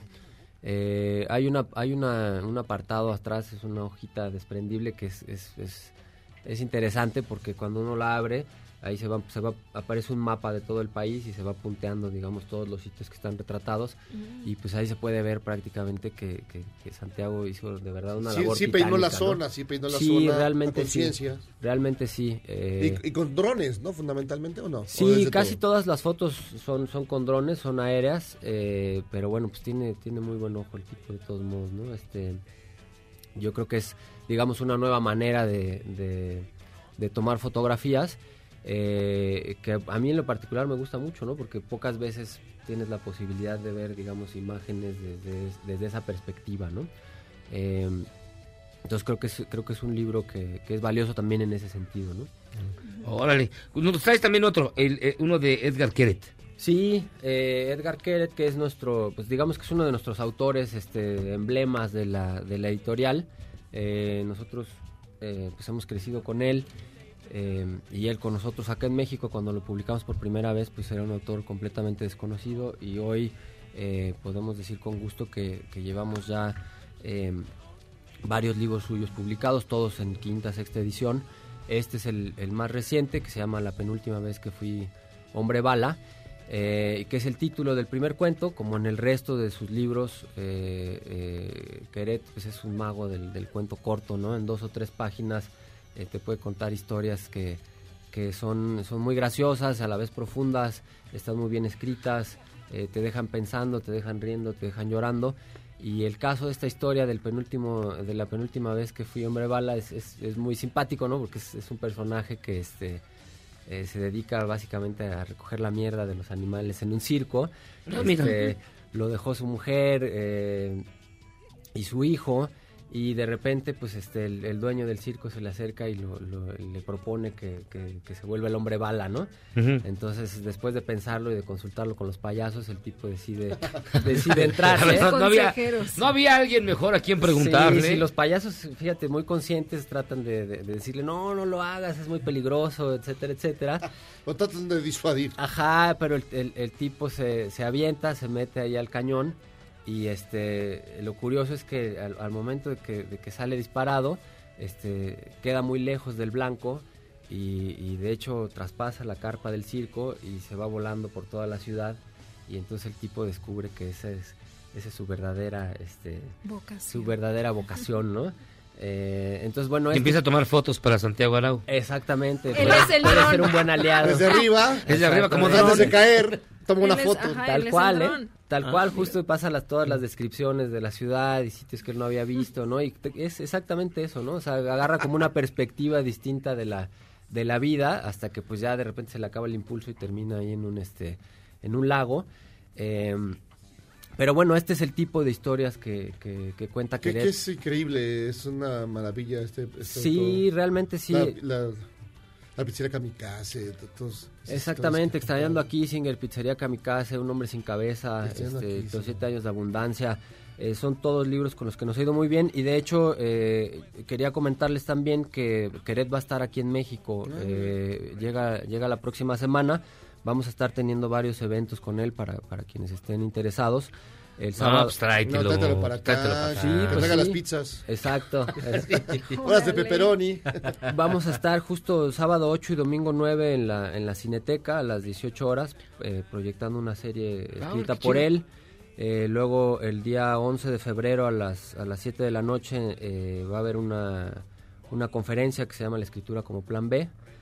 Y el miércoles 12 eh, vamos a hacer una presentación del libro con este va a estar presentándolo José Gordon y va a haber lecturas dramatizadas de Marina y Pedro de Tavira. Esto va a ser en General Prim número 32, así que eh, pues ojalá que puedan acompañarnos por ahí. Eh, eh, de las experiencias previas con Querétaro acá en México les, les puedo decir que este, la gente sale muy muy contenta porque pues en sus propias presentaciones eh, digamos que cuenta este tipo de, de historias, ¿no? Siempre es, es, un, es un escritor que, que siempre tiene algo que, que decir y generalmente además este, es algo muy gracioso, ¿no? Siempre, Sí, Sí, siempre es le un encuentra el showman. sentido del Sí. humor. Sí, es bas- bastante divertido el tipo. Y finalmente, Así es. vámonos para poder volver de Jeff Tweedy. Sí, pues este, este es eh, un libro de nuestra colección de realidades. Eh, en esa colección nosotros hemos, hemos estado publicando varios libros eh, sobre música, ya sea escritos por músicos, como en este caso. eh, eh, eh, así que bueno, este, este libro se, se enmarca en esa en ese interés de sexto piso por, por la música. En este caso Jeff Tweedy es el, el- el líder y el vocalista de una banda estadounidense que se llama Wilco. Wilco, que, a- que no le gusta el checo. No ¿A ti les tampoco? gusta, dicen que está sobrevalera- sobrevalorada, pero... Es como los dos. No, no es cierto. No, pues este, a, a mí personalmente sí me gusta. te gusta es, una banda Acaba que me gusta. venir. Vinieron, estuvieron el, el- la semana pasada en el Teatro Metropolitan. Yo no pude ir al concierto porque tuve un compromiso familiar, maldita sea. Pero, eh, No Te de pero la dilo sin llorar. no, no, pero, pero mis amigos que fueron me contaron que fue un conciertazo, duró más de dos horas, ¿no?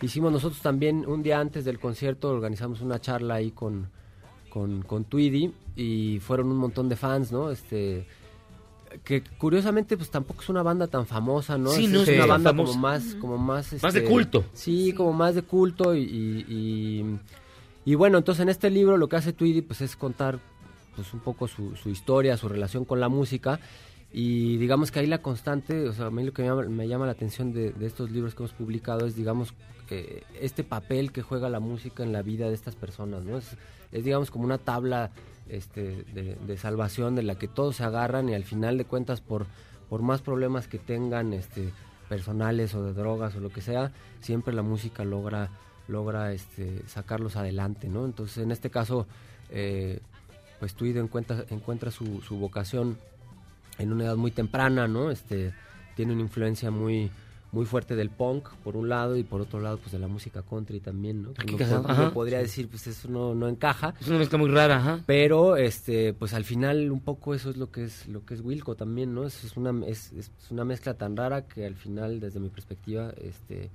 pues es bastante buena también, ¿no? Entonces eh, eh, es un libro que vale mucho la pena y que bueno pues ojalá que, que se acerquen a él.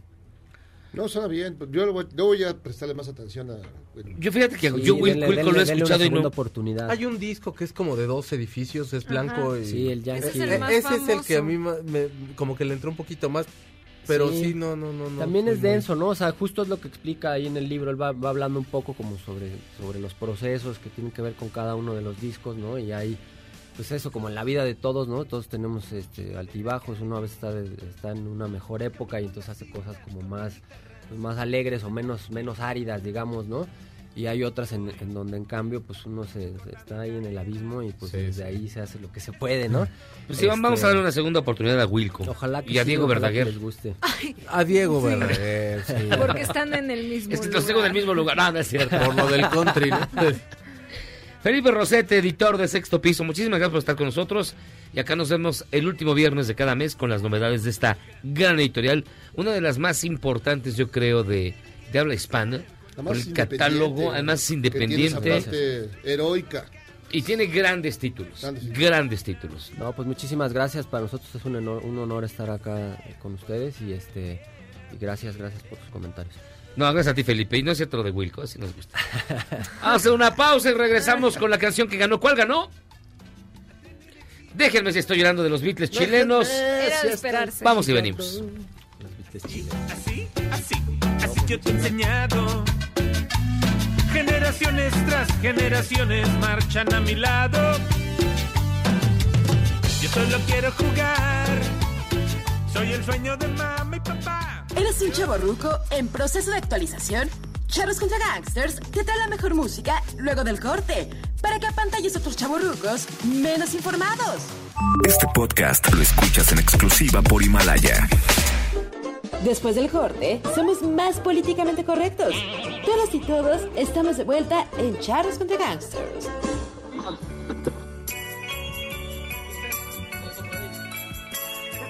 Usted votó por ella, usted se la chuta entera. Los Ángeles Negros, que cantan de la siguiente manera. Si estoy llorando, ni un consuelo estoy buscando. Quiero estar solo con mi dolor. Si me ves que a solas voy llorando, es que estoy de pronto recordando a un amor que no consigo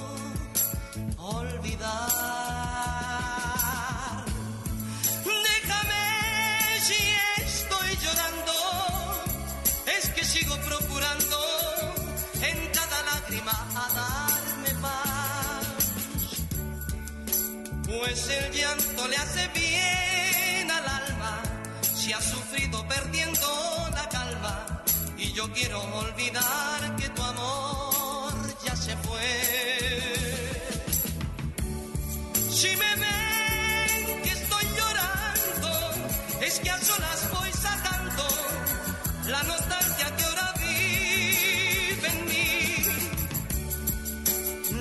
pidan ni una explicación, si es que no ha de hallar mi corazón la felicidad que ya perdí. Y anegado en este mar de llanto, sentiré que no te quise tanto y quizás me olvidaré de ti.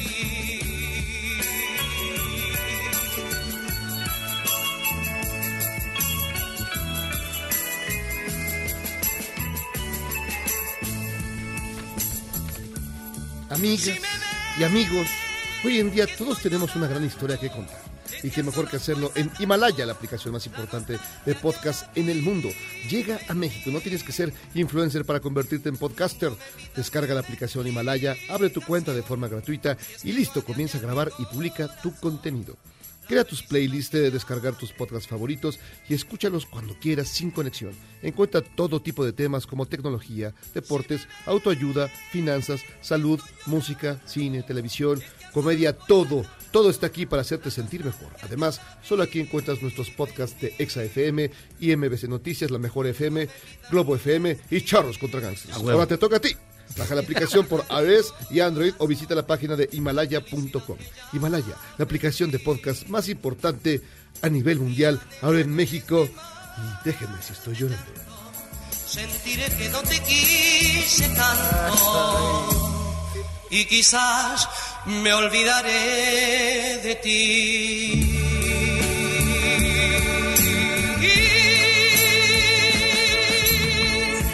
¡Qué bonita te quedó la mención! No se ha hecho una mención más bonita Exacto. que esta. O sea, ya- Sí, guau. Vámonos, ya acaba esto, ya. Vámonos, ya.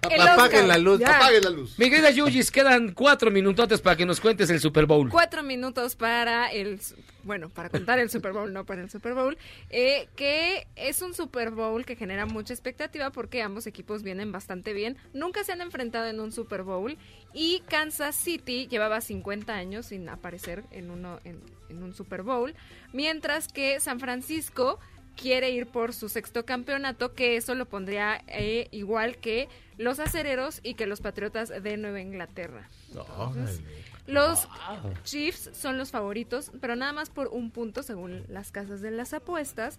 Algo que también eh, es importante mencionar es que ahorita los precios de reventa han alcanzado niveles que no había visto en otros años. Por ejemplo, ahorita pueden llegar a costar hasta 50 mil dólares. No manches. What ¿qué the pagaría fuck? 50 mil 50 mil dólares por ir a ver el Super Bowl. Si le van a pasar en el canal de ya ves. En el 5. También- Va a estar igual de feo. Es la Igual- primera igual de vez aburrido, güey. que van a sustituir los vasos de plástico que normalmente se daban y ahora van a dar vasos de aluminio. Entonces están produciendo hasta 50 mil vasos de aluminio Hijos de para contrarrestar pues todo esto impacto medioambiental.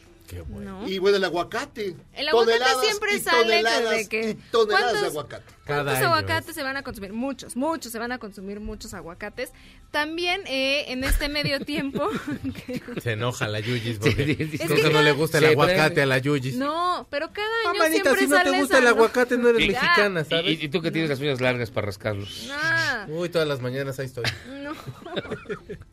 bueno, el medio tiempo va a ser con Jennifer López y Shakira. ¡Qué padre! No, Ay. no, está súper bueno. Va a estar eh, La de es los que mejores, ¿no? Nadie está contento con ese medio tiempo y creo que ya llevamos varios años en que no estamos nada contentos con... ¿Cuál fue el último bueno? El último Prince. bueno. Prince. Prince, Tom Petty. Tom Petty. Los Stones. The Who. The Who. The Who. De Who. No, o sea, es que está Pearl Jam, está Nirvana, está Nirvana, pero están los Foo No, Fighters, este- está Green Day, Está el o grupo, sea, in- está el grupo indio. Los está el grupo indio, no sé, están aquí, estamos escuchando al grupo, al conjunto Nueva Ola, llévense esos, esos güeyes, aunque sea llama. Decían que Ay, iban a estar los Tigres del Norte, pero al final desmintieron ese rumor. Y van a ¿Quién pasar un sabe si anuncio. Iban a pasar un anuncio, ¿no? Un- sí. Sí, un- pero un después se, se cambió en que iban a estar en el medio tiempo, como que la gente se emocionó, pero claro que no. Y hablando de los comerciales, resulta que eh, pues alguien con mucho dinero pagó 6 millones de dólares para un comercial agradeciendo eh, pues que salvaran a su perro. Ay, qué chido, Pero ese sí. está bonito, ese sí está bonito. El objetivo de este comercial, obviamente, es que la gente conozca como esta clínica y a los veterinarios que le salvaron la vida al perrito de este dueño Ay, para que hagan su aportación. Pero el señor gastó 6 millones para 30 segundos. Tenía de cáncer. comercial. Sí, tenía y cáncer. Tenía Ah, cáncer y la- lo, o sea, lo daban ya por muerto al perrito, pero estos veterinarios hicieron todo lo posible para rescatarlo y al final, pues, sí lo lograron. bueno. Entonces, el dueño, como en agradecimiento, decidió darles este espacio para que más personas los puedan conocer y ¿Quién era el dueño Bill Gates? No, no sabemos, no dice, pero Soros. pudo, sí pudo pagar 6 millones, pero No, hay que tomar en cuenta que el perrito tenía 1% de probabilidad de sobrevivir. No, sí, es, un, es un prodigio de la ciencia. Qué bueno, la neta, qué bueno. Así Los- que- Los perritos son chidos. El domingo van a poder ver el Super Bowl entre los 49 de San Francisco y los jefes de Kansas City, que yo le voy a San Francisco. ¿Tú? Kansas, Kansas, San Francisco. Tú, Kansas. yo también los jefes de Kansas. City. Dos y dos. ¿Qué vamos a apostar? Que no, ni. Va, el próximo viernes me rascas los aguacates. Digo, este... Una Primero pizza, hay que una pizza. digo, luego con Una este pizza. frío se te... Una pizza, una pizza. Va. Una pizza. La pareja que pierda paga la, pizza el próximo del- viernes. sí. Pero sí pagan, porque luego no. Oh, que sí, es más, ustedes les cogen. Pero que no sea hawaiana. ¿Tú sabes qué Odio- escoger? Odio la piña. Entonces, No, no, una de Entonces hawaiana. una- Ay, no, de carnes frías, de carnes frías, de meat lovers. ¿De Meat Lovers? Ok. Ok. Hasta aquí llegamos, Charles. Gracias, Yuyis. Gracias, nos escuchamos el próximo viernes. Vámonos, Checo Sound. El día de mañana los espero a las 8 de la noche en un programa que yo tengo que es- se llama A-Track y va a ser de los Red Hot Chili Peppers. Ahí les espero, no sean feos, ¿eh? Vámonos, Chairo Calixto. Vámonos de aquí, echémonos a correr y que gane Kansas. Hasta aquí llegamos, Charles contra Gangsters. Que tengan usted una gran noche, un extraordinario fin de semana. Es puente. El lunes vamos a estar aquí, pese al puente y todo. Así que ahí se ven. Buen fin de semana, buen viernes, buena noche. Besos, Sofía. Este podcast lo escuchas en exclusiva por Himalaya. Si aún no lo haces, descarga la app para que no te pierdas ningún capítulo. Himalaya.com